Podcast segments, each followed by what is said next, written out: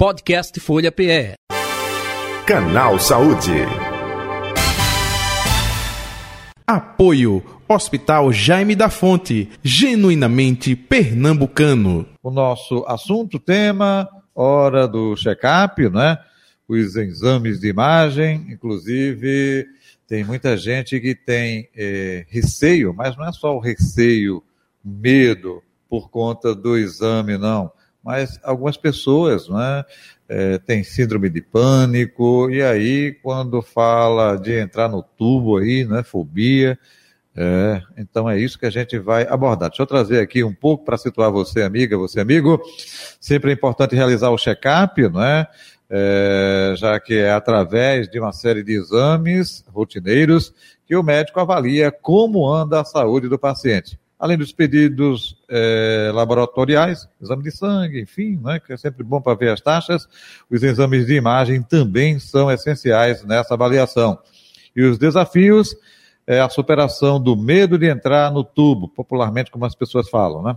A fobia ao aparelho de ressonância magnética está no topo da lista da síndrome do pânico em exame. Eu vou conversar com o nosso convidado de hoje, o médico Alexandre da Fonte, que é médico radiologista, coordenador do Centro de Diagnóstico do Hospital Jaime da Fonte, o nosso convidado. Doutor Alexandre da Fonte, boa tarde, prazer tê-lo aqui com a gente no Canal Saúde. Seja bem-vindo, viu? Boa tarde, Jota. Boa tarde, ouvintes. É um prazer também estar participando desse programa com, com vocês. Muito bem, vamos falar é, da importância, primeiramente, não é, é de se fazer um check-up eu falei até a questão do laboratório, exame de sangue, né? Olha, diabetes está alta ou não? Está com diabetes? Não, pré-diabético? Opa, isso é importante. Mas também os exames é, é, de avaliação é, com relação à ressonância e outros exames aí se faz importante também, não se faz, doutor Alexandre? Sim, Jota. Existem vários exames de imagem que são utilizados no check-up para o rastreamento de patologias Aí um, eu acho que o mais popular, o mais conhecido é, por exemplo, o câncer de mama, né, no qual a mulher é, tem que fazer a mamografia anualmente, o ultrassom, né? Mas existem várias outras é, doenças que os exames de imagem auxiliam no, no diagnóstico precoce. Uhum. E cada vez mais esse exame de imagem é, vê lá é, é, é detalhes, né? Avanço da tecnologia e consegue detectar tumores, algo que possa identificar talvez como uma doença bem precisamente, não é isso, doutor? Isso, principalmente no diagnóstico inicial, né? O diagnóstico bem no começo, principalmente quando a gente fala de câncer, né, o que é que vai propiciar? Tem evoluído bastante, né, desde a invenção do raio-x, né, no começo é, do século XX, até hoje, com exames mais, mais modernos, como a ressonância magnética, né. Posso dizer que os exames de imagem foram essenciais para a evolução da medicina, né. Certo. Doutor Alexandre da Fonte, quais são os exames de imagem mais indicados para homens e depois de mulheres, hein? Já depende muito da situação, Jota. Da, com, em relação aos homens, o que se pede muito de rotina é uma avaliação ultrassonográfica do abdômen, da próstata, por exemplo, entendeu? Para ver se tem gordura no fígado, ver o tamanho da próstata depois de uma certa idade. É, nas mulheres, existem alguns exames que são mais essenciais, como eu te falei, a avaliação do, do o rastreamento do câncer de mama, ultrassom das mamas, também ultrassom de abdômen, ultrassom transvaginal para avaliar os órgãos ginecológicos, né, o útero e os ovários. Entendi, então é importante passar isso. Outro detalhe, doutor Alexandre, aí vem essa fobia, não é? é aparelho de ressonância magnética, é, tem pessoas que têm um medo, talvez seja uma construção, é, é, é, que alguém diga, olha, ah, morro de medo, só da pessoa falar. Mas tem pessoas que têm fobia mesmo, né? É, é, é, síndrome do pânico. Eu gostaria que o senhor, até aproveitando a sua experiência, como isso é abordado? Isso é é, avaliado justamente na, na amnese, na conversa com o paciente. Olha, você já passou por isso, você tem isso, não tem, é, já fez algo semelhante. É, é, utilização de contraste ou não. Gostaria que o senhor desse uma panorâmica de tudo isso que está por trás justamente de, uma, é, de um check-up como esse, hein? Pronto, só para contextualizar um pouquinho, Pois não. Aí a gente tem dois, quando fala de tubo, dois exames com tubo, né? A tomografia computadorizada, que é um exame baseado em raio-x, tá? Utiliza o raio-x, que é o tubo é aberto. Então, normalmente as pessoas não têm medo desse tubo. Mas a ressonância magnética é um tubo fechado, né? Que a pessoa entra no tubo, apesar de ser relativamente largo, mas aquelas pessoas que têm principalmente claustrofobia, elas não conseguem ficar dentro do tubo. E como uhum. você mesmo, as pessoas às vezes têm medo do que não conhecem, né? Então, essas pessoas que têm claustrofobia, normalmente o médico, quando vai pedir uma ressonância magnética, ele pergunta se a pessoa tem esse medo de lugar fechado. Se por acaso ela, a resposta for afirmativa, ela tiver, o médico já na solicitação ele pode indicar a realização do exame com sedação, né, com acompanhamento do anestesista, ou seja, a paciente, se ela não aguentar ficar no tubo, o anestesista faz a medicação para que ela faça o exame dormindo com a maior tranquilidade. Outra opção, se a pessoa tiver insegurança de fazer o exame porque não conhece, é ela procurar o serviço de imagem e falar com, com a equipe como o exame é feito, como o tubo é, e é, a partir dali aquela pessoa ela vai decidir se ela consegue ou não fazer o exame acordado, né? mais ou menos nessa abordagem seria mais, a, mais útil para definir isso. Certo. Doutor Alexandre da Fonte, eu vou fazer a pergunta aqui de um leigo, tá? Vou usar até a, pergunta bem popular. É, eu gostaria que o senhor diferenciasse o pessoal diz assim: olha, tem um tubo que fecha todinho, a gente fica dentro. e, e, tem outro que não é todo fechadão, a gente fica passando de um lado para o outro. Eu gostaria que o senhor explicasse justamente aí para o nosso ouvinte, o nosso espectador, com relação a esses dois tipos de exames. Certo. certo. O tubo aberto, esse tubo que vai para um lado e para o outro, que realmente não dá claustrofobia, muito raro, muito raro mesmo a pessoa não conseguir fazer, é a tomografia computadorizada. A tomografia computadorizada, ela utiliza raio-x, é como se fosse um raio-x bastante sofisticado, tá certo? O tubo fechado, que é que a pessoa fica dentro, parada lá dentro, que é o que faz o barulho, é a ressonância magnética, né? Que funciona como se fosse um imã gigante, ele não tem radiação, é, e o, o, paciente fica realmente, dependendo da posição, ele fica com a cabeça dentro do tubo, mas tem alguns exames que até ele fica com a cabeça para fora. Então, isso varia muito de acordo com a área que a gente está examinando. Uhum. Entendi. Agora, ah, quando o senhor disse, olha, a gente é, conversa na anamnese, procura saber, é, tem pessoas que sabem já porque teve algum tipo de experiência, não necessariamente está dentro de um exame como esse, ou uma ressonância magnética, ou uma tomografia computadorizada. Uh, mas tem pessoas, eu conheço aqui mesmo no trabalho, tem gente que diz assim, eu não ando elevador porque eu já fiquei presa no elevador e eu tenho é, é, é, fobia mesmo, né, claustrofobia, e aí se eu fico dentro do elevador, imagina num tubo daquele, como o senhor disse aí da ressonância magnética. Opa, ela já conhece, já sabe. Outro caso é quem nunca fez, quem nunca eh, passou por uma situação. Aí é mais complicado, eh, doutor eh, Alexandre da Fonte? Então, às vezes a gente tem a, a, o paciente tenta fazer o exame e realmente não consegue.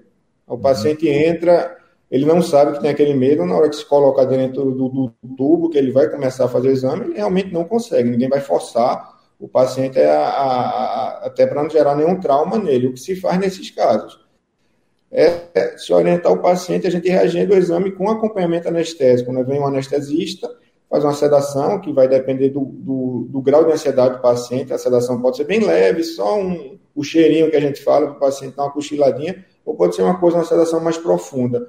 Mas aí, a partir daí, se o exame for realmente essencial, necessário, ele pode fazer sem problema nenhum. É super seguro o, o exame sobre acompanhamento anestésico, sobre anestesia, sobre sedação. Entendi.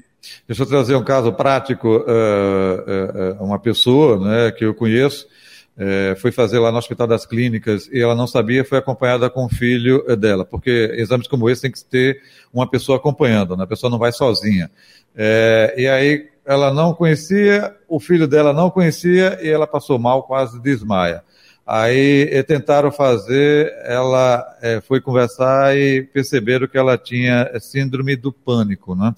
E aí foi é, falado com ela, ela fez é, numa sala conversando com assistente social e depois remarcaram para outro dia, aí foi colocado isso que o senhor disse. É, é uma espécie de sedação mínima, né? É, é, é, que é colocado para que ela pudesse fazer. Ela fez, viu? Mas é, é, na segunda vez, na primeira, é, ela não conseguiu.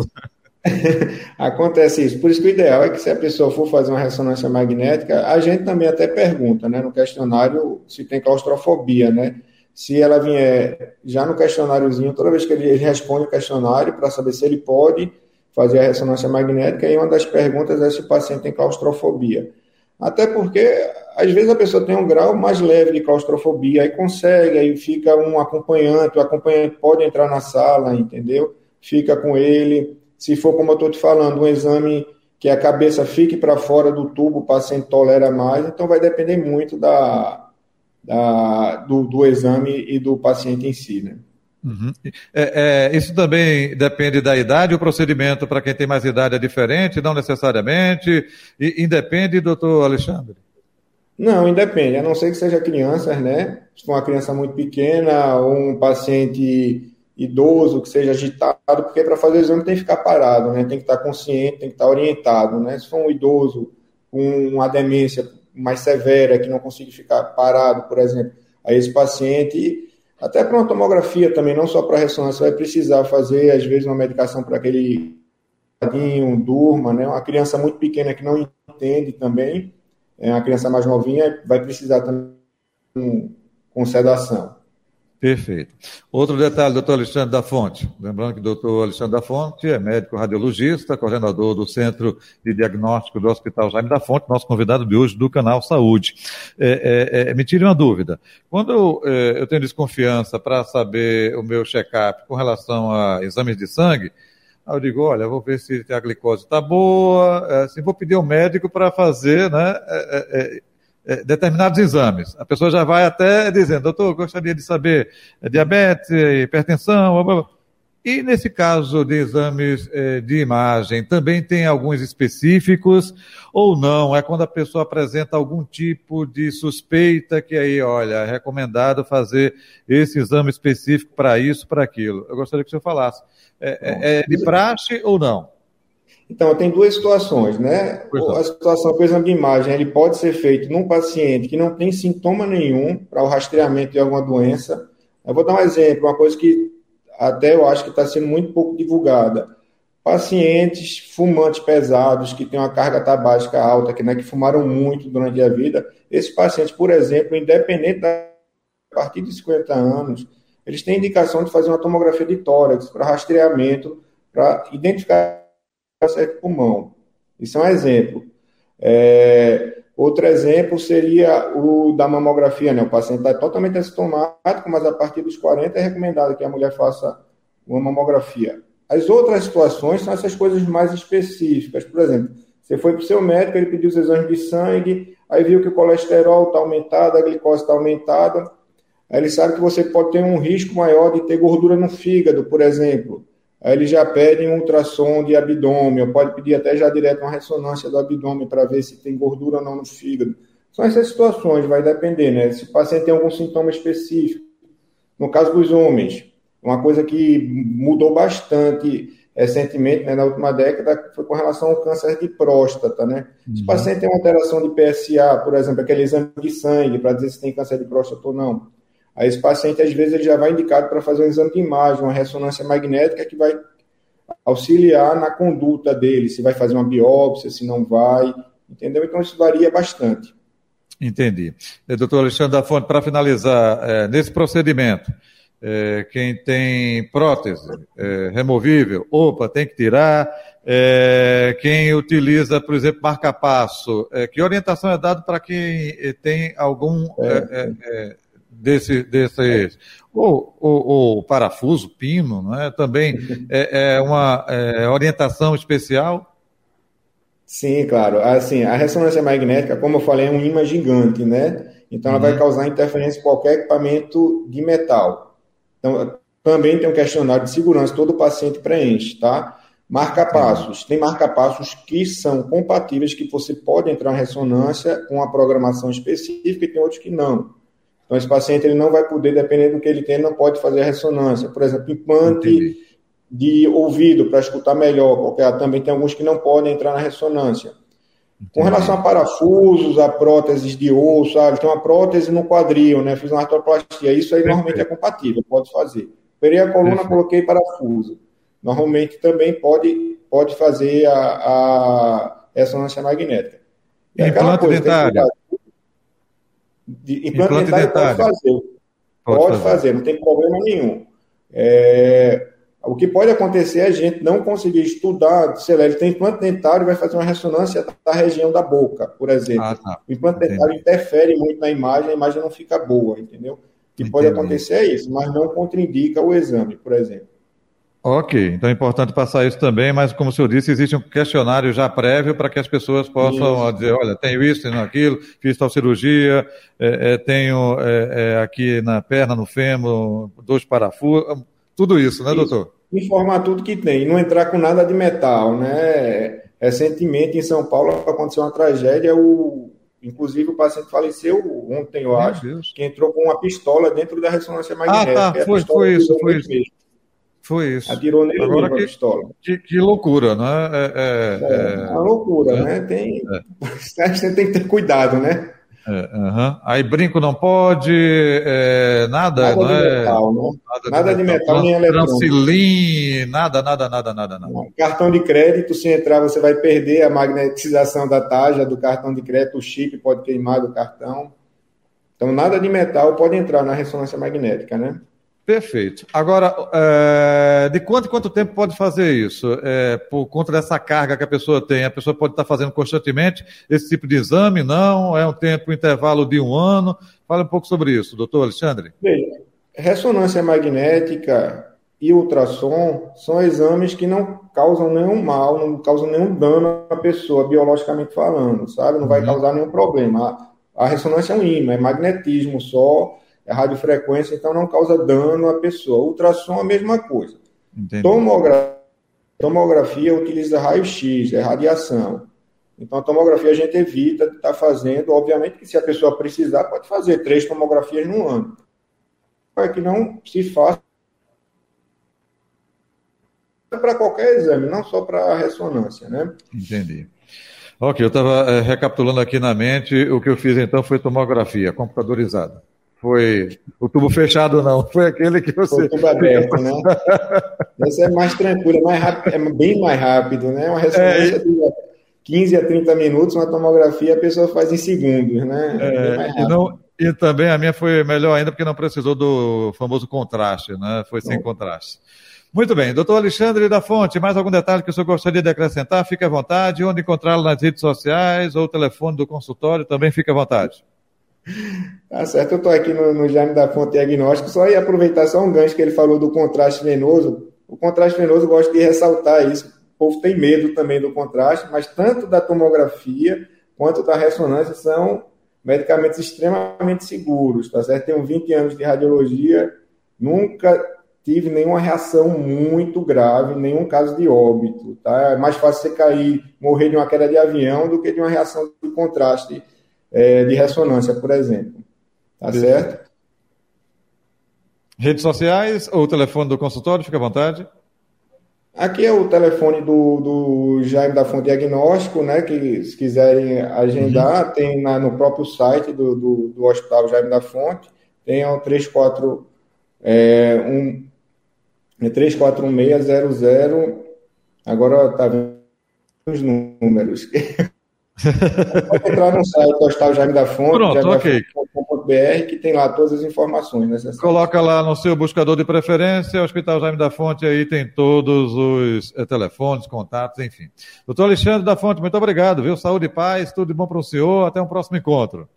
Eu que agradeço, Jota. Boa tarde, boa tarde a todos. Valeu. Igualmente, tudo de bom. Está aí o doutor Alexandre da Fonte, médico radiologista, coordenador do Centro de Diagnóstico do Hospital, do Hospital Jaime da Fonte, o nosso convidado de hoje do Canal Saúde, que vai ficando por aqui, hein? Podcast Folha PE. Canal Saúde. Apoio Hospital Jaime da Fonte, genuinamente pernambucano.